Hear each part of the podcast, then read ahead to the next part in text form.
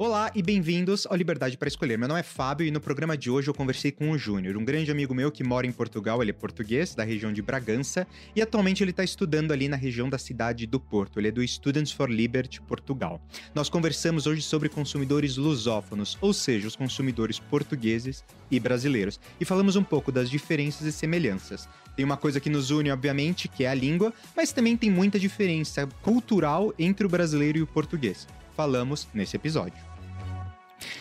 Maravilha. Vamos começar então falando aqui sobre direito do consumidor. Eu sei que é, em Portugal e no Brasil tem uma diferença entre é, o que se entende como direito do consumidor, direito do consumo e quais são os, os poderes aí, como é que o consumidor está tutelado em Portugal e no Brasil. Uma coisa que eu acho muito interessante, na verdade, é que no Brasil a gente fala direito do consumidor e aí, a, até pela palavra, a gente está falando que a gente está tentando tutelar aí a pessoa, o consumidor. E em Portugal a gente fala muito de de direito do consumo, então é muito mais tutelar o mercado. É muito parecido com o que a gente fala aqui no Consumer Choice Center e no Centro de Escolha do Consumidor. A gente tem falado muito sobre como proteger o consumidor, mas não a pessoa em si, mas como a gente liberalizar o mercado, deixar o mercado cada vez mais aberto, mais competitivo e que ele se autorregule com a menor interferência aí do governo, porque a gente acha que a melhor forma de ter um livre mercado é o consumidor ele ter as próprias decisões e decidir aí como é que vai ser, é, quais são os melhores produtos como é que o mercado tem que prosseguir. Mas eu acho essa diferença interessante. Eu sei que no Brasil a gente tem, por exemplo, é, o Código de Defesa do Consumidor, que é uma lei número 8078 desde 1990. E eu ouvi dizer que em Portugal, na verdade, não tem um Código de Defesa do Consumidor, Júnior. Como é que funciona isso em Portugal? Como é que o, o, o consumidor está tutelado? Eu sei que existem alguns regulamentos que são a nível da União Europeia, mas se você puder falar para a gente aqui o que, que você acha nesse tópico, acho que seria interessante para as pessoas. Ok, então, um, em primeiro lugar, quero agradecer ao, ao Fábio o, o, convite por estar aqui hoje. Um, e começar por dizer que de facto não existem propriamente, não existe um código do consumidor, por exemplo. O que existe são diferentes códigos uh, que regulam o mercado em Portugal, como o Código Comercial, e dentro desses códigos podem ou não estar regulações que vão proteger ou não o consumidor e que ele pode ativar. Ou seja, não existe uma tutelagem um, ao ponto para proteger o consumidor. Não existe um código específico que pode proteger o consumidor. No entanto, existem regras que são feitas que têm em vista algo proteger o consumidor. Não sei se me faço entender na diferença. Sim. Não existe um código propriamente dito. Ou seja, existe o código comercial que regula todas as atividades de mercado um, e depois existe dentro do código comercial ou dentro das regulações ou dentro das diretivas do governo vão surgir regras que podem ajudar o consumidor. A partir daí existem organizações, por exemplo, como a Deco Protest, um, que fazem uma seleção de quais são os direitos do consumidor e todo português conhece a DECO ou o portal de reclamação ou qualquer uma dessas organizações, sejam públicas ou organizações sem fins lucrativos, que vão reunir todas as leis que o, e todos os direitos que o consumidor tem. E é nesse sentido, pelo menos da minha vivência e daquilo que eu percebo do direito, Portugal funciona. Muito interessante. É, tem algumas coisas que as pessoas acham que é muito diferente, mas tem algumas coisas, por exemplo, que tem no nosso direito do consumidor que também tem em Portugal. Então, por exemplo, você poder devolver produto se ele é defeituoso, é, prazo de devolução. É, até 30 dias. Até 30 dias. 60 dias. 60. 60. Então, existem algumas semelhanças, né? A gente criou um código específico só para falar do consumidor, mas não é que o consumidor ele não tem nenhum direito em Portugal, é que na verdade Sim. ele já está coberto em outras leis, né? Então não Exatamente. tem essa necessidade de ter um código dedicado ao consumidor, que é muito interessante. E realmente no Brasil a gente foca muito na pessoa, no consumidor. E aí vocês estão regulando o mercado. Então como é que tem um mercado com práticas e regulamentações que sejam equilibradas e que você dê a segurança para ambas as partes, né? Para o comerciante e também para o consumidor. Sim, um, temos pensar desta forma. Muitas vezes, que é que é o direito do consumidor? Uh, muitas vezes pessoas achariam que uh, vender um produto estraga estragado no supermercado seria um, infringir um direito do consumidor, não é? Mas bem, isso não está regulado no direito do consumidor, está regulado pelas agências de higiene. Uhum.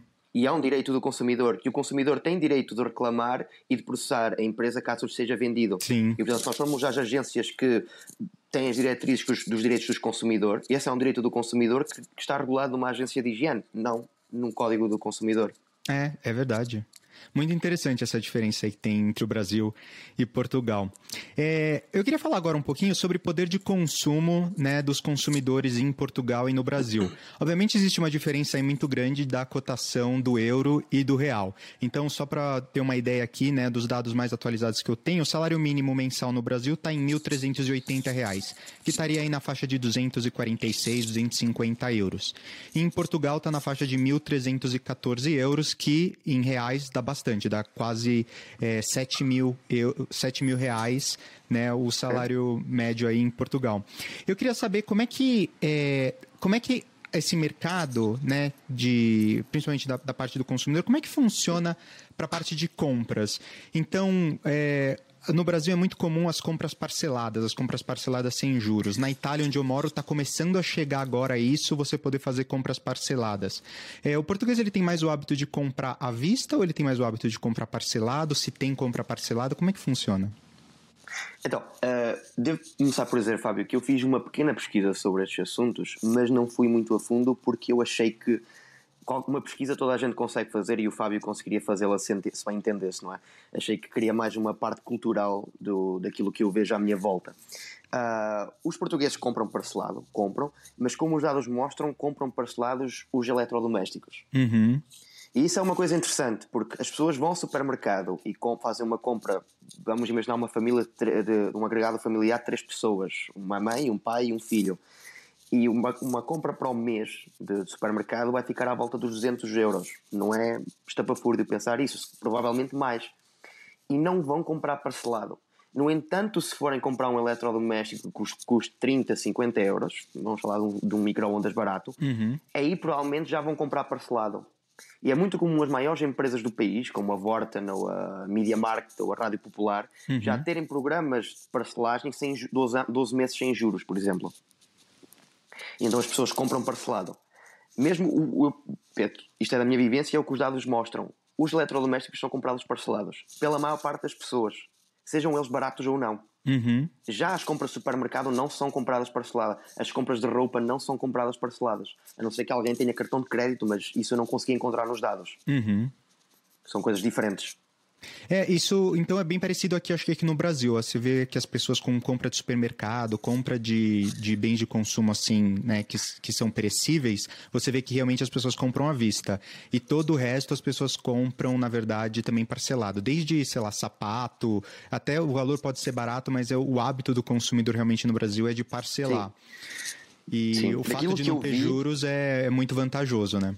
Exato. Daquilo que eu vi, o brasileiro compra mais parcelado do que nós, tá. em Portugal. Uh, mas novamente, eu não fiz uma pesquisa tão a fundo para saber quais são os mercados em si que o brasileiro compra. Não sei se no vestuário estão à nossa frente ou não e se isso influencia o peso da decisão. Uhum. Ou seja, se calhar em termos de eletrodomésticos, tanto os portugueses como os brasileiros compram parcelado igual. No entanto, se os brasileiros comprarem vestuário também parcelado, isso poderia pesar na decisão confesso que não, não fui a fundo nessa, nessa investigação. Não, não tem problema. Na verdade, mais eu acho que é uma questão cultural mesmo, porque eu tô, como eu moro na Itália, por exemplo, eu venho até para o Brasil, Brasil com frequência, mas como morando na Itália, eu vejo que as pessoas não compram nada parcelado. E está começando uhum. a chegar agora o Klarna, alguns serviços que realmente parcelam compras, é, não de supermercado, mas compras de bens em eletrodomésticos, esse tipo de coisa. Sim. E normalmente eles parcelam em poucas vezes. É, okay. Existe parcela em duas, três, quatro vezes uhum. no máximo. Não tem como no Brasil, por exemplo, 12 vezes sem juros. Cinco. E às vezes tem até mais tempo de parcela. Sim. Portugal... Eu acho que Portugal é mais parecido com o Brasil nesse Sim. sentido, né? Sim, se calhar é uma questão cultural até dos dois, dos dois países, porque em Portugal é comum telemóveis uh, 24 meses sem juros. Uhum. Portanto, são, são, é muito mais longo do que 3 meses. Qualquer coisa é em qualquer grande, grande retalho de eletrodomésticos em Portugal vão encontrar os eletrodomésticos possíveis de serem parcelados. Muito interessante. É, tem uma outra coisa, agora que a gente está falando de produto, eletrodoméstico, esse tipo de coisa, que tem acho que uma diferença grande para o consumidor do Brasil e de Portugal, que é a questão do IVA, né? No Brasil a gente tem uma lei tributária que é extremamente complexo, o sistema tributário brasileiro, né? E uma característica do sistema tributário brasileiro é que você, eles taxam muito mais o consumo do que a renda. Então, se você compara em termos de imposto de renda no Brasil e em Portugal, a gente paga menos imposto de renda, mas os produtos, eles são tributados muito mais. E é, e é extremamente complexo. Você tem, por exemplo, arroz e feijão que tem 17% de tributação, até cachaça que tem 81% de tributação.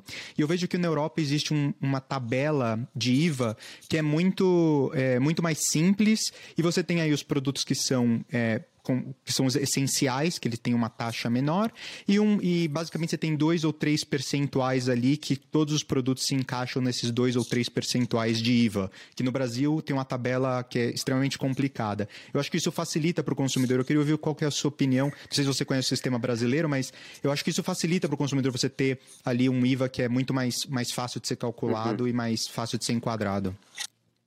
Ok. Em primeiro lugar, convém explicar que um, qualquer pessoa de contabilidade sabe que quem paga o IVA é o consumidor, uhum. não é o, o, vendedor. No entanto, em Portugal nós não sabemos, a não ser que façam, façamos a pesquisa ou vamos ver na, na fatura final quanto é que pagamos de IVA. Uhum. Porque um, o preço no supermercado já vem com o IVA incluído, não é como em alguns países, penso que só nos Estados Unidos uh, onde, vem o, onde não vem o IVA e nós temos que fazer as contas. Esse é o primeiro facto, não sei como é que é no Brasil. É, no Brasil também é não... é embutido no preço, a gente não tem a visibilidade. Ok. Eh, depois nós na fatura podemos ver quanto é que pagamos de IVA, mas só depois de pagar. Uhum.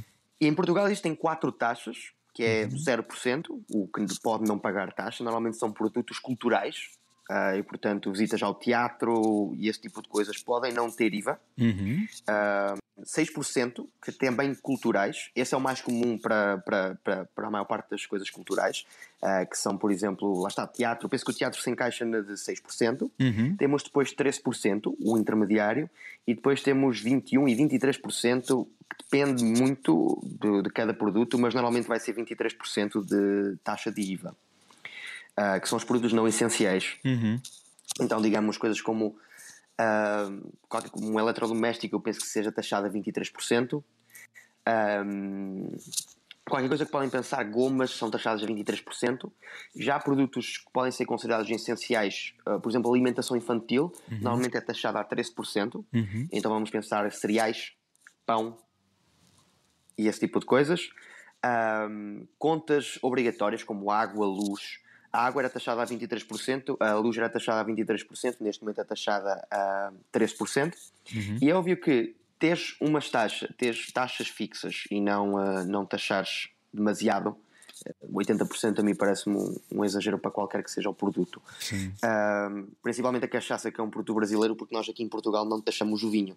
Uhum. Uh, porque consideramos que é um, enfim, um patrimônio um nacional aí. É um património nacional, o vinho português é considerado um património nacional, uh, por isso que é tão barato aqui. E, um, e é muito mais fácil, principalmente para o produtor. E estou uhum. falando como produtor, é muito mais fácil saber que, ora bem, eu estou no, no serviço, por exemplo, de uma padaria, eu sei que todos os meus produtos vão ser taxados a 13%. Ou a 13% e 23%. Uhum. É muito mais fácil para o produtor não ter que, que, que, lidar com, com diferentes, quando vai fazer a contabilidade, não ter que lidar com diferentes um, mudanças, ainda por cima, se considerarmos que, infelizmente, os políticos estariam sempre, se tivessem a oportunidade de ter 100 aliás, infinitas taxas, não é? Porque vai do 0 ao 100% e podem ser infinitas taxas. Eu só consigo imaginar quantas vezes por mês é que o, o IVA do pão iria mudar em Portugal. Não, seria, seria ridículo. Assim, com quatro taxas, fica ali e não muda, a não ser que deixe ou que suba para 23% ou 13%. Muito mais fácil. É, não, você tem razão. Eu acho que realmente uma coisa que no Brasil tinha que mudar e na Europa também, em Portugal tinha que mudar, era a questão de dar visibilidade para o consumidor, a questão de quanto ele está pagando de IVA, né? Porque daí os consumidores iam ficar mais é, zangados quando eles olharem o preço na, na, do quanto ele está pagando de IVA e quanto que ele está pagando no produto realmente. E realmente você só vê na fatura. No Brasil não aparece nem na fatura, está embutido só no preço e você vê só o total. Você não sabe nem quanto que você está pagando por cada produto. Então no Brasil Nossa. ainda está atrás, é, está atrás aí de, de Portugal nesse sentido. Mas a gente falou agora de taxa, né? Como é que eles encarecem os produtos. Uma coisa que está encarecendo muito os produtos é a questão da inflação. Aqui no podcast a gente fala quase toda semana de como a inflação está fora de controle no, no mundo inteiro. O Brasil está com uma inflação super alta. Sim. A União Europeia aí está na faixa de 5,2% de inflação, também subindo, muito por causa da guerra que está acontecendo agora na Ucrânia também. Não sei como é que isso está impactando aí Portugal, mas na Itália, principalmente energia, gás, a gente é muito dependente. Eu sei que vocês têm um pouco mais de liberdade porque é a, vocês pegam bastante gás aí de, da Espanha. E a Espanha ela não tem tanta dependência do gás é, vindo aí da, da Rússia porque vocês acabam pegando mais da África. É, e o Brasil está com uma inflação aí mais de 10%, totalmente fora de controle. Como é que está aí em Portugal essa situação? Como é que os portugueses eles estão é, tentando contornar aí, diminuir as despesas mensais por causa da alta da inflação? Olha, um, a inflação aqui está complicada, está um pouquinho abaixo da União Europeia, mas está complicada. O preço da energia tem subido muitíssimo, uhum. tanto que nós temos o IVA por causa disso, uh, desceu-se os impostos na, nos combustíveis também por causa disso. Portugal pagava muito de, uh, de imposto de combustível, à volta dos 66% do combustível comprado em Portugal era imposto, uh, reduziu um pouco. e Portugal depende muito, os portugueses dependem muito do carro nós não temos uma, uma boa infraestrutura de transportes públicos, até porque o terreno português não é, não é favorável à, à construção de, de, transportes públicos porque é muito, muito montanhoso. E, e, mesmo que tivéssemos uma boa rede, as pessoas iriam continuar a ter que andar a pé e ir de uma estação à outra poderia demorar 20 minutos porque é uma colina inteira e, enfim, nós dependemos muito do carro. Um, de maneira que a inflação está galopante, vai começar a subir. Eu, eu penso que Portugal está atrás exatamente pelo que falou. Nós, nós dependemos em termos de petróleo e de gás dependemos mais da, da Nigéria, da, de Marrocos e da Algéria e portanto não, não tanto da, da Rússia como os outros países europeus. Um, e dito, mas dito isto, eu acho que, que vai começar a galopar. A maior parte das pessoas já se começam a preparar, já começam a reparar que as coisas estão a subir muito de preço pelo menos isto do, do que falo dos meus amigos. A coisa mais simples de verificar é que a cerveja subiu 50 cêntimos e, portanto, acho que foi a forma mais fácil de chatear as pessoas. Uh, é bastante, porque eu lembro que o preço da cerveja aí é bem, é bem barato. Eu acho que a Imperial tá um, um euro, 1,50, né, na, nessa faixa. É um euro, era é. um euro, agora já não é. Exato. Um, e portanto, é, é, nesse sentido. Do que, eu, do que eu vi, do que eu também pesquisei, as pessoas já se começam a preparar eu, eu tive o cuidado de pesquisar exatamente para a minha faixa etária, porque eu reparei, reparei exatamente que os meus amigos começavam a ter algum cuidado. E de facto, aparentemente, quase 50% dos jovens, abaixo dos 25 anos, uh, dizem que estão a ter muito cuidado com as despesas. Uh, o que é uma boa notícia. Eu acho que, que, que, é, que, é, que é bom que as pessoas olhem para a inflação como um produto de resultado de, de, government spending, ou seja, do, do, do gasto governamental uh, que nós tivemos anteriormente para, para pagar as contas do Covid porque a saúde vem primeiro e a economia a gente vê depois, mas entretanto a gente está a ver e, uh, e, não, e não está a ficar fácil. É, sim, os resultados do Covid ainda estão sendo sentidos por aí, né? Principalmente também na Itália. Muito, muito gasto do governo que acabou colocando muito dinheiro em circulação, muito bônus para poder é, fazer renovação da casa, comprar monopátino, enfim, um monte de, de produto aí para tentar incentivar a economia e colocou muito dinheiro em circulação e, obviamente, a inflação subiu. O Banco Central Europeu também emitiu muito dinheiro, é, todo o Recovery Fund que está sendo dado aí para os países está colocando mais dinheiro em circulação e tudo isso está fazendo pressão para que a inflação suba na União Europeia inteira. Então, Sim. você tem toda a razão. Realmente, gasto do governo está sendo a principal causa por causa do Covid, né? As consequências aí do Sim. Covid até hoje. E uma das inflação. É, tu, exatamente. Exatamente. E uma, uma, um jeito que os brasileiros eles estão achando para tentar se proteger da inflação são investimentos. E quando eu comecei a olhar um pouco as diferenças entre o Brasil e Portugal em termos de investimento, eu achei muito interessante. Eu queria ver o que, que você pensa.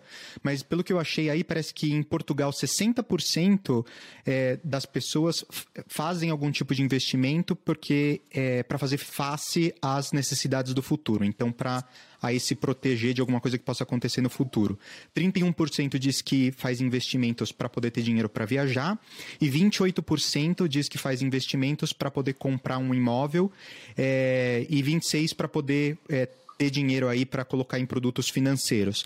No Brasil, a, a diferença é que principalmente as aplicações elas vão para compra ou pagamento do imóvel próprio, então as pessoas fazem investimento para comprar o imóvel próprio, é 35%, e só 15% é, tá pensando em guardar dinheiro para emergências. 11% está pensando em comprar um carro novo, é, 7% guarda dinheiro aí para investir no negócio próprio. Como é que funciona a, o relacionamento aí do do português com investimento? Você disse aí que os jovens eles estão tentando guardar dinheiro, ou pelo menos olhar os gastos deles com mais atenção para tentar combater a inflação. Você acha que o português ele tem essa característica de, de investir, guardar dinheiro e pensar no futuro?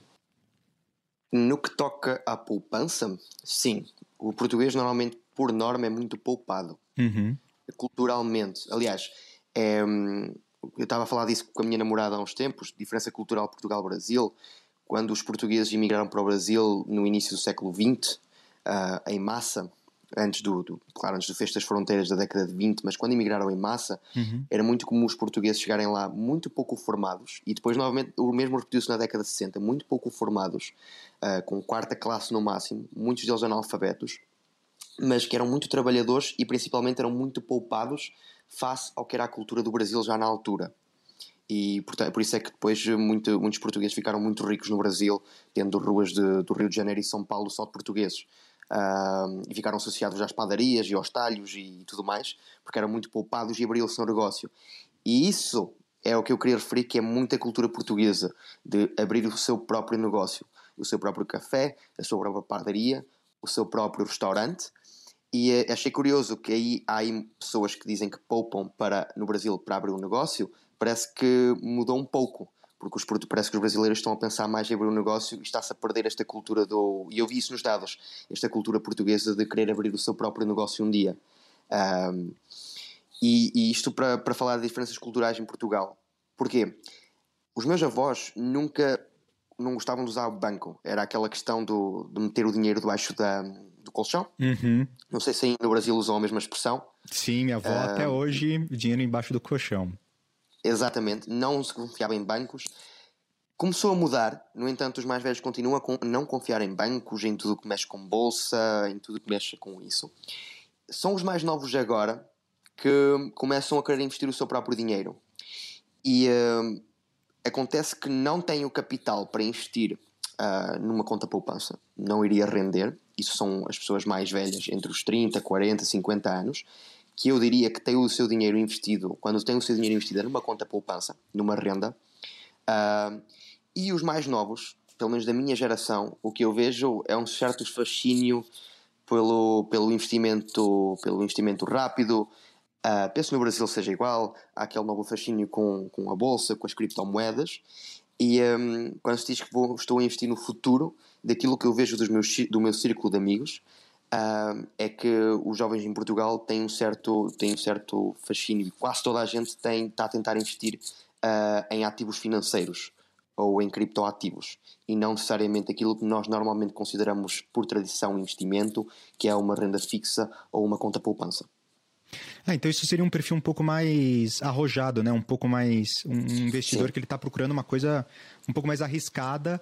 É, eu acho Sim. que as criptomoedas elas ganharam bastante popularidade entre os jovens, acho que no mundo inteiro. No Brasil também tem, tem bastante gente que está nas criptomoedas. Infelizmente agora elas estão numa barrigada aí, baixou bastante Sim. o valor das criptomoedas, mas eu acho que... Mas tu que Fábio, se me permitir, eu tenho muitos Sim. amigos brasileiros aqui. A diferença que eu vejo é que as criptomoedas, mesmo para os brasileiros, dos meus amigos, são muito vistos como algo ainda distante e que não sabem bem o que é. Uhum. Em Portugal, parece que todos os, os, rapazes, o seu círculo é falar de investimentos. Uhum.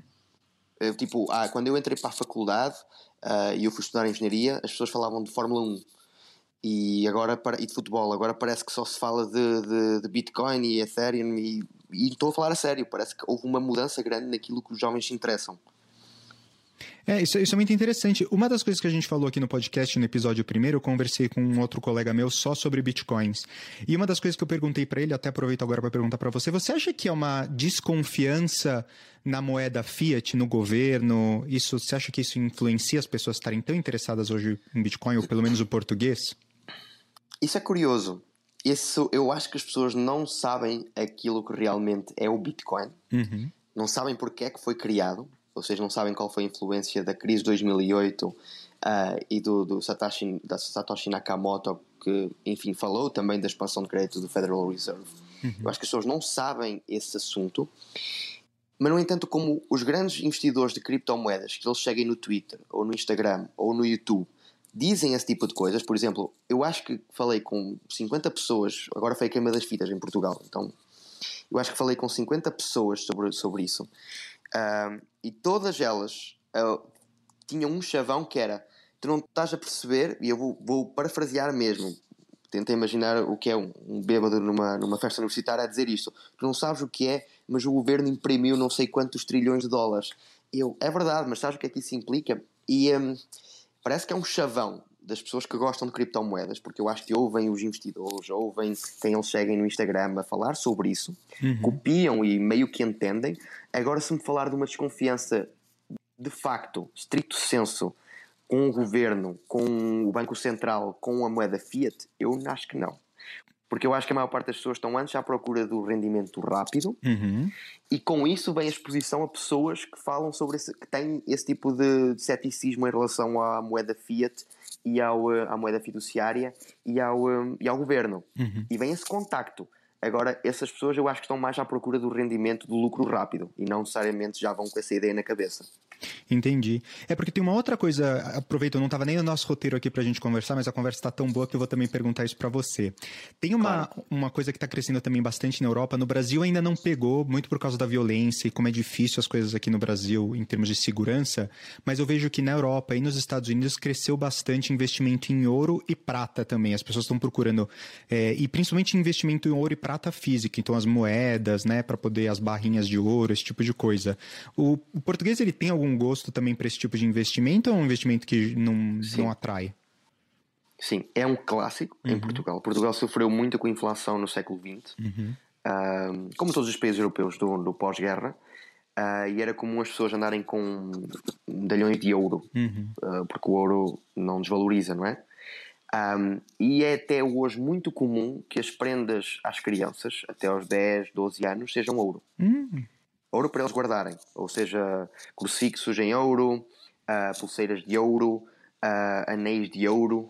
E tudo isso é muito comum dar-se isso às crianças, principalmente nas festas uh, católicas, como o batizado, a primeira comunhão, o crisma, onde as pessoas normalmente dão ouro.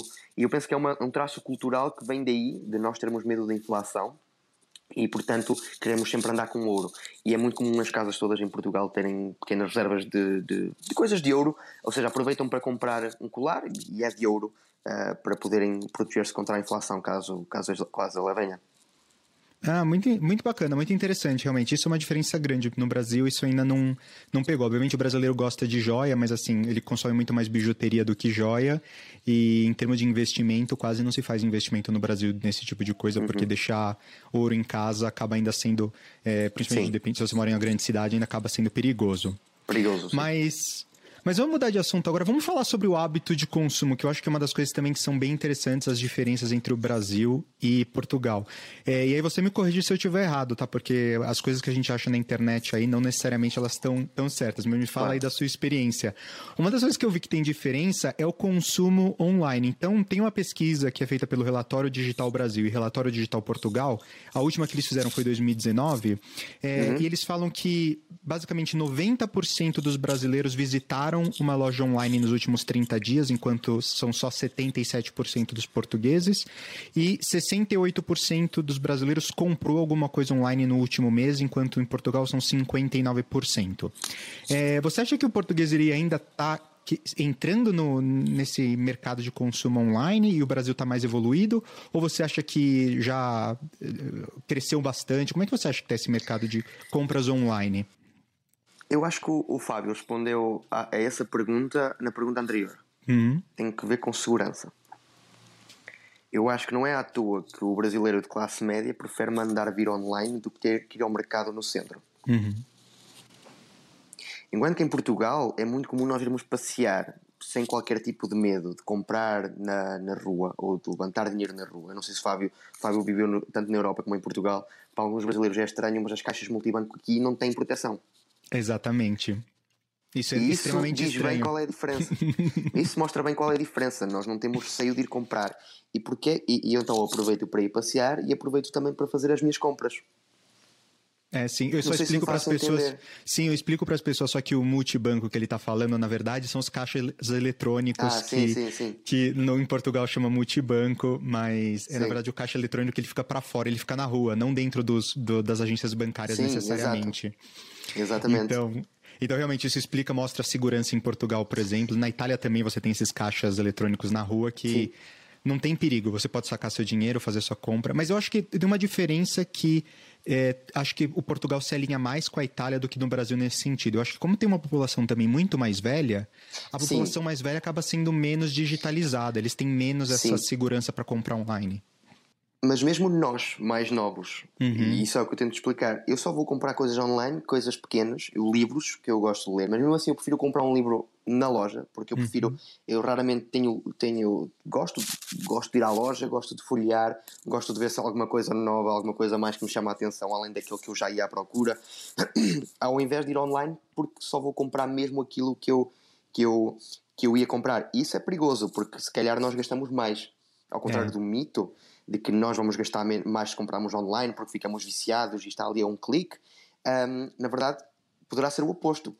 Porque eu vou, pesquiso no Google o livro que eu quero e compro apenas esse livro. Se for à loja, se for à Bertrand, eu vou, eu vou deixar lá o dobro do dinheiro que eu ia.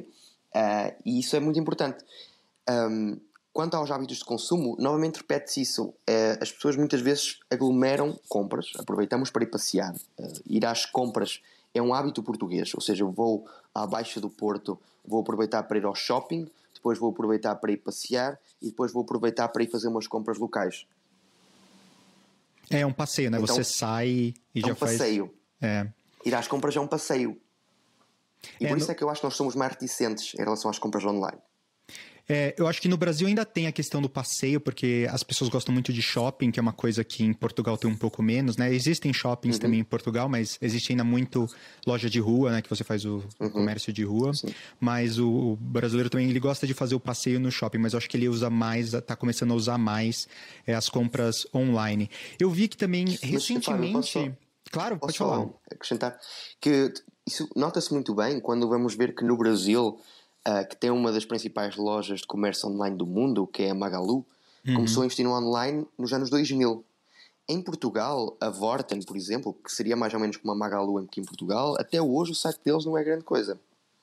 Não. É. Para fazer uma, uma questão, e sites pequenos sobre nichos que tem no Brasil, uh, sobretudo sobre barbearia, produtos para homem, às vezes eu pesquiso e vai-me para um site do Brasil porque portugueses não há praticamente.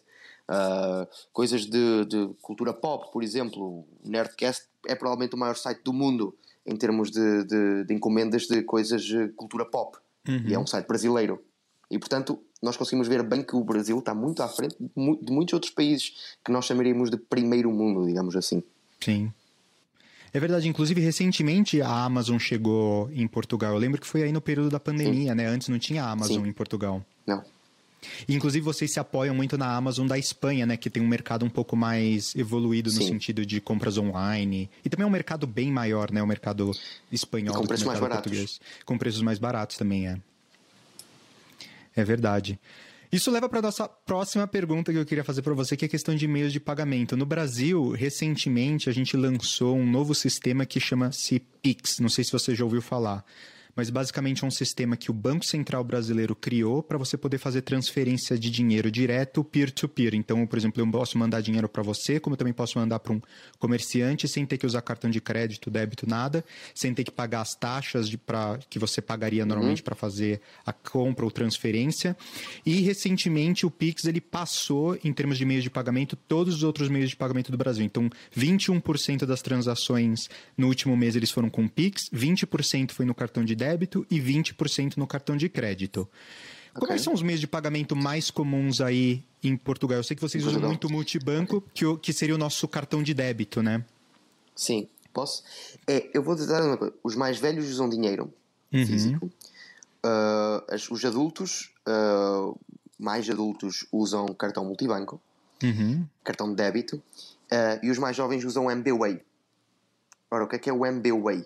O MBWay, pelo que eu percebi, é um Pix, só que com o número. É uma aplicação onde eu coloco o meu número de telefone, uhum. telemóvel. Tenho um cartão associado, uma conta bancária associada, uh, que coloco nesse, nessa aplicação. E a partir daí eu posso enviar dinheiro para qualquer pessoa que também tenha a aplicação, desde que eu tenha o número dela. Hum. E posso, inclusive, fazer pagamentos uh, de, no contact, contactless, com essa aplicação num, num terminal multibanco, por exemplo, num restaurante. E uh, eu vi que 50% dos jovens portugueses não usa nada além do MBWay. Ou seja, tudo o que eles fazem está no telemóvel. Tem a aplicação do banco, do banco do seu banco particular no telemóvel, onde vêm uhum. as transações, onde fazem transferências a partir do numerário, um, e, vêm, e pagam depois com o MBWay. Interessante, você consegue fazer a compra também com qualquer, por exemplo, pipoqueiro ali na, no cais, qualquer coisa você consegue é muito fazer. Comum, é muito comum as pessoas em Portugal, não, por exemplo, os feirantes não têm terminal multibanco, não é? Uhum. Mas é muito comum eles terem MBWay lá escrito e tu fazes a transferência por, por, por número de telemóvel. Ah, é que seria o nosso, muito parecido então com o nosso sistema Pix, realmente. Sim. Sim. Muito bacana. É, nossa, realmente isso revolucionou, principalmente no Brasil, é, que de novo Sim. entra na questão da segurança, não, não ter que andar com dinheiro na rua. É, realmente revolucionou, porque agora todo mundo está usando isso e é, o, é, a nova moda aí para poder fazer pagamentos. É muito Sim. prático. Sim, agora a questão é que, pelo visto, no Brasil toda a gente adotou, em Portugal continuam a ser os mais jovens. É, não, há, não há questão em Portugal. Em Portugal tens três diferentes faixas etárias que fazem coisas completamente diferentes uns dos outros. Sim. É, isso é realmente uma diferença cultural importante. Sim. Eu acho que a última coisa de hábitos de consumo é que no Brasil a gente vê ainda muito comércio ilegal. Então você vê muito produto que é contrabandeado, produto que é uhum. importado do Paraguai, enfim, de, da uhum. América Latina em geral. É, e nos centros comerciais você ainda tem muito produto ilegal. Inclusive, por exemplo, os, os, cigarros eletrônicos, né, o vaping, esse tipo de coisa, eles ainda são proibidos no Brasil, mas eles são super difundidos, porque você consegue comprar no Mercado Livre, no site, você consegue comprar uhum. por perfis no Instagram. É, em Portugal, eu acho que isso acaba sendo um pouco mais regulamentado, porque você tem aí a comunidade europeia fazendo todo o controle das mercadorias que entram. Existe Sim. muito mercado ilegal em, em Portugal? Como é que funciona? Não. Não existe quase mercado ilegal uh, para a maior parte dos produtos. O que, uhum. o que existirá são, um, são produtos roubados. Uhum. É muito comum nas feiras. Produtos que foram roubados a grandes lojas. Eh, de retalho serem depois revendidos a um preço mais barato. É muito comum, principalmente consumíveis, eh, como o tabaco, que paga muito imposto em Portugal, ser contrabandeado Sim. para não pagar imposto. E, portanto, é comum nos sítios de, de, bares e tudo mais estarem pessoas a vender tabaco mais barato. Quanto a produtos em si, não é tão comum. Eu, pelo menos, nunca penso que nunca comprei nada contrabandeado. Nem uhum. eu, nem os meus amigos. Ao passo no Brasil, conheço muitas pessoas que já compraram. É normal comprar. É, inclusive produtos falsificados ou produtos contrabandeados, sim, no Brasil é muito isso comum. Isso existe muito, mas não existe muita regulação sobre isso em Portugal. Uhum. Então aí acaba que Portanto, o consumidor ele, ele fica. Existe muito na... nas feiras. Ah, entendi. Existe muito nas feiras encontrar uh, óculos da Ray-Ban, que seria uhum. o Ray-Ban. Esse tipo de coisas é muito comum em Portugal nas feiras. Uh, e ninguém realmente vai regular aquilo, ninguém, a ASAI nunca vai inspecionar as feiras, ninguém quer saber, a Rai não se importa e a vida continua. Entendi. É, então isso também acho que é uma semelhança com o Brasil, porque acho que não tem nem como no Brasil fazer a fiscalização, porque o Brasil é tão grande, acaba sendo muito difícil é, fiscalizar hum. isso e ir atrás. Mas antes da gente continuar essa conversa muito boa, se você está assistindo no YouTube, curte aí o vídeo, deixa também seu comentário, falando o que você vê aí de diferenças entre os consumidores no Brasil e em Portugal. Lembra também de se inscrever no canal para ficar ligado em tudo que a gente vai soltar aqui no programa e também dá uma olhada lá no podcast, a gente está em todos os aplicativos de podcast e se você passar por lá também deixa cinco estrelas no programa. Então, o último assunto que eu queria falar hoje com você, na verdade, é como é que a pandemia mudou os hábitos de consumo. No Brasil mudaram algumas coisas e eu não sei como é que mudou em Portugal. Então, só para te dar uns exemplos aí para você pensar se alguma coisa mudou em Portugal, mas é, aparentemente agora no Brasil os consumidores eles estão priorizando mais higiene pessoal e produtos de casa. Então, 71% dos entrevistados se tornaram mais conscientes a respeito de cuidados de higiene pessoal e 59% gastaram mais com a casa. Com a casa, obviamente, porque eles ficaram em lockdown lockdown, ficaram mais tempo em casa, então acabaram fazendo algum investimento, uma melhoria em casa. 69% dos brasileiros passaram a cozinhar também mais em casa ao invés de comer fora, e 50% reduziram a contratação de apoio para realizar tarefas domésticas, que aqui no Brasil também era muito comum você ter ajuda, é, empregada doméstica, cozinheira, algum tipo de, de é, pessoa ajudando ali na, na casa. É, o consumidor brasileiro também está consumindo menos, 54% dos brasileiros passaram a comprar apenas o essencial, e isso também envolve muito a questão agora da inflação, né, pós-pandemia, e 62% dos brasileiros estão visitando menos lojas físicas, que é o que a gente falou. Eles, o hábito de consumo online mudou muito durante a pandemia. Até tinha gente que ia mais em loja antes, mas agora praticamente o consumidor ele se acostumou em comprar online. 32% aumentaram as compras online de alimentos. Como é que está em Portugal e como é que a pandemia mudou os hábitos de consumo dos consumidores? Ok, eu acho que, hum, que daquilo que eu pesquisei, 60% das pessoas, por causa da crise, derivada da pandemia, mas por causa da crise, como já tínhamos falado há pouco, dizem estar mais conscientes uh, com a poupança, quase 50% dos jovens, que já, já tinha referido há pouco. Isso mudou bastante, as pessoas estão mais conscientes quanto ao que vão poupar. Uhum. Em Portugal cresceu, cresceu mais uh, o número de pessoas que, vai, que usam online para comprar, uh, se olharmos para 2019 e compararmos com 2021. Uhum. Portanto, uh, mas isso era óbvio que iria acontecer. As pessoas também gastaram mais em casa, com a sua própria casa, o que é novamente normal. Houve um confinamento. inclusive, por exemplo, a minha mãe trabalha numa loja que se chama Leroy Merlin. Uhum. Penso no Brasil seja Leroy Merlin. Isso. E o, foi o maior faturamento deles em anos, porque as pessoas ficaram em casa e, portanto, gastaram com, uh, com produtos para, para compor a casa, uhum. que é normalmente no, no Leroy Merlin. Um, e um, também mudaram os hábitos de higiene. Um, em Portugal continua-se a ver o gel em todo lado, uh, continua-se a ver muitas pessoas de máscara, uh, especialmente em, passos, em espaços fechados muito aglomerados. continua-se, enfim, continua-se a ver aquilo que supostamente era o da pandemia, uh, como por exemplo o gel. O gel é o mais comum, terem todas as lojinhas à entrada um sítio para desinfetar as mãos. Penso que isso vai continuar em Portugal, as pessoas ficaram muito habituadas. Um, uhum. E essencialmente penso que essa, que essa foi a principal mudança. Mais poupança, derivado da crise, um pouco mais de higiene e mais online, mas não tanto. Penso quando as coisas abriram, penso que as pessoas correram imediatamente para as lojas em Portugal. Pelo menos foi o que eu, foi o que eu percebi. Entendi, é, faz sentido. Eu acho que é, realmente acho que no mundo inteiro essas, essas são as principais coisas, né? Aumentou o consumo de coisas de higiene, casas de, coisas de casa e, e, obviamente, o consumo online também aumentou um pouco porque as pessoas começaram a ficar dentro de casa e tinham coisas que elas precisavam comprar, né? É, mas o que eu achei interessante no Brasil, por exemplo, é que aumentaram também 32% as compras de alimentos. É comum em Portugal você fazer entrega de alimento, não só de restaurante, mas por compras de supermercado, fazer compra online para entregar em casa? Ou provavelmente mais entre os jovens, né? Eu confesso que em termos de supermercado é muito pouco comum. Eu não conheço quase ninguém que faça. A, uhum. única pessoa que eu conheço que faz é a minha namorada, porque se habituou quando ficou com Covid. E a minha namorada é brasileira, pode ter alguma coisa a ver. Então ela ficou com Covid, teve que fazer, e portanto habituou-se, mas já não fazemos há muito tempo também, porque moramos ao pé do supermercado. Portanto, temos aí uma questão. A comida, comida é muito comum. Sempre foi. É muito comum é, haverem muitas churrasqueiras ou churrascarias em Portugal. Isso é uma coisa muito cultural portuguesa, não sei se existem no Brasil. Que são Sim. restaurantes com frango de churrasco feito na brasa, que é muito rápido, com batata frita. E é muito comum esses restaurantes terem uh, motoboys uhum. uh, a entregar Uh, o Globo e o Uber Eats só vieram confirmar mais ainda essa predisposição dos portugueses a encomendar comida para casa.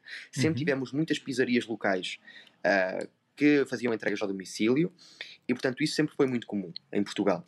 No que toca à compra de supermercado, que eu saiba, não. Que eu saiba, não é nada comum em Portugal. Entendi. Muito, muito legal, Júnior. Eu agradeço você pela sua disponibilidade hoje, por essa conversa. Eu acho que foi ótimo. Os consumidores vão adorar ouvir aí um pouco das diferenças entre o Brasil e Portugal. É, você está aí no Students for Liberty Portugal. E onde é que as pessoas podem saber mais sobre você e sobre o SFL Portugal? Olha, muito obrigado, Fábio. Uh, eu acho que basta entrarem no, no Instagram da SFL Portugal, sfl.portugal ou Students for Liberty Portugal no Facebook. Uh, em qualquer sítio. Também temos Twitter, apesar de não ser muito ativo. E nós vamos ter lá um, um, link na nossa descrição, onde vão ter todas as nossas redes sociais, onde vão ter uma, um link também para o site da SFL uh, como um todo, onde vão poder aprender mais sobre a, sobre a organização. Um, se forem de Portugal, sigam a página da SFL Portugal. Uh, e sigam também a página da SFL Europa, porque é lá que nós publicamos uh, os eventos da SFL Europa. A LibertyCon, por exemplo, onde eu conheci o Fábio uh, há dois anos, não é?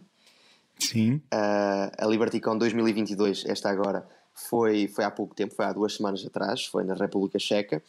Um, e portanto vocês vão ter essas atualizações. Sigam também a SFL Portugal, propriamente dita, no Instagram, porque nós estamos a, a crescer. E se forem do Brasil, sigam também a SFL Brasil, porque a página deles é excelente. É de longe a melhor SFL do mundo, tem conteúdo fantástico. Nós, Portugal, temos muito contacto com eles, obviamente pela semelhança cultural e linguística. Eu uma vez brinquei que eu acho que Portugal e Espanha deviam estar separados do resto da Europa, fazer a sua própria coronação, e depois Portugal e Espanha deviam separar daqui a uns anos e devíamos ficar só, só os países portugueses e os países espanhóis, porque nós não temos nada a ver com, com o resto da Europa. Muito bom. Maravilha. Espero que vocês tenham gostado desse episódio e até a semana que vem. Tchau.